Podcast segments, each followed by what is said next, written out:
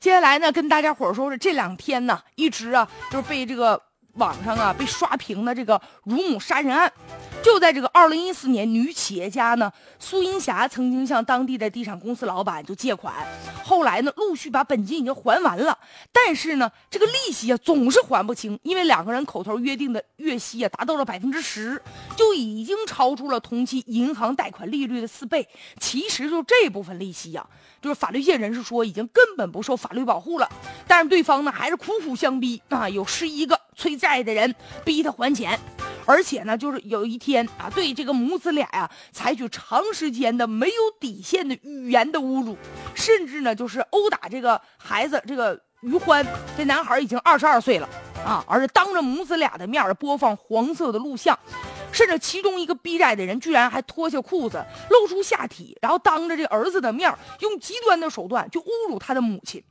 后来呢，有人实在看不下去眼了，报警了。警察赶到现场，就是对着讨债的人就说了啊，说要债啊，不能打架，不能打人，好好说，然后就要走。这母亲当时一看呢，也是急了，就试图跟着这警察出去呀，就被侮辱的已经内心就崩溃了，受不了了。结果呢，还被讨债的人给阻止了。这个时候，二十二岁的儿子就很愤怒，他从桌子上拿起刀啊，然后结果就导致。讨债的人四人受伤，一人死亡。但是后来在法院的判决当中，这聊城中院就认为了，说对方呢，即便来讨债，但他没有使用工具啊。派出所已经来了，就说明你当时已经没有生命危险了，不存在正当防卫。所以一审呢判处儿子无期徒刑。但这个事儿呢，现在在网上啊也引起大家伙的热烈的讨论了。就是在认为哈，就是你这这个母亲被这个所债的这个人当面的就这样的去凌辱他儿子，在这样情急之下刺死了一个人，难道这样还不属于正当防卫吗？当我们的至亲遭受到侵害的时候，那我们坐视不理，我们用什么样的方式去保护他们呀？当这种巨大的屈辱降临到自己或者是亲人的身上，自己母亲的身上，我们还是忍受吗？我们难道不能挺身而出吗？所以说，在很多人看来啊，现在就儿子于欢那种行为，他不仅仅是一个法律上的一个问题，他更是一个伦理的一个问题。所以说，怎么办？侮辱自己的妈，我们到底应该怎么办？对方采用的这个手段极其的卑劣，性质也十分的恶劣，已经挑战了大家的这个社会道德的这个底线了。他虽然说没有拿工具，没有威胁到生命，但是呢，他难道说就不没有这个暴力行为吗？人有的时候不仅仅是威胁到生命啊，你不能侮辱别人的尊严呐，就践踏别人的人格，那也是不能忍受的呀。所以说啊，现在就不咱们不能混淆了，说一般的正当防卫和特殊的正当防卫，不是说只有刀架在脖子上啊，这才属于这个紧急情况。所以说，在判决的时候，也不能说一味的就考虑说这法律当时这法条它是怎么规定的，你得考虑充分的考虑背后的隐情啊。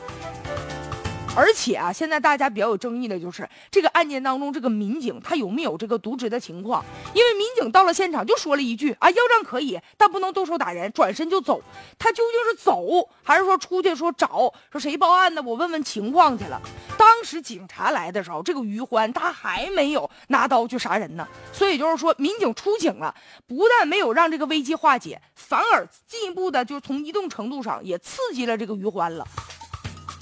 所以现在这个事儿到底应该是怎么处理？就在这个二十六号的时候，最高人民检察院已经给出回应了，说现在已经派人到山东进行全面的审查，而且就这个于欢的行为到底属不属于正当防卫，还是属于故意伤害，这个要依法要进行认定。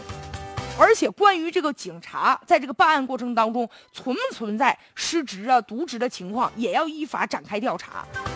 而且，并且啊，强调了说，上级人民检察院对于下级人民检察院的决定是有权予以撤销或者是变更的。现了下级人民检察院如果办案有错误的，也有权指令下级人民检察院予以纠正。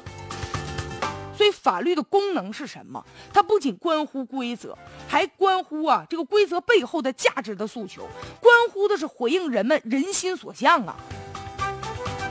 现在这个法律啊，法这个法律精神也是应该呀是有温度的，才能让我们感觉到这个公平和正义。与此同时啊，很多人也在讨论，就这个案件案发背后啊，也源于这个高利贷。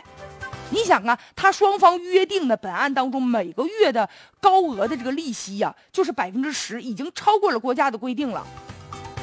所以说，这个当事人呢，就是这个债权人再去用这种侮辱的手段去向别人讨债，已经属于非法行为了。所以说，这也暴露出啊，现在就是很多中小企业呀、实体经济面临的这个融资难呐、融资贵的这个问题。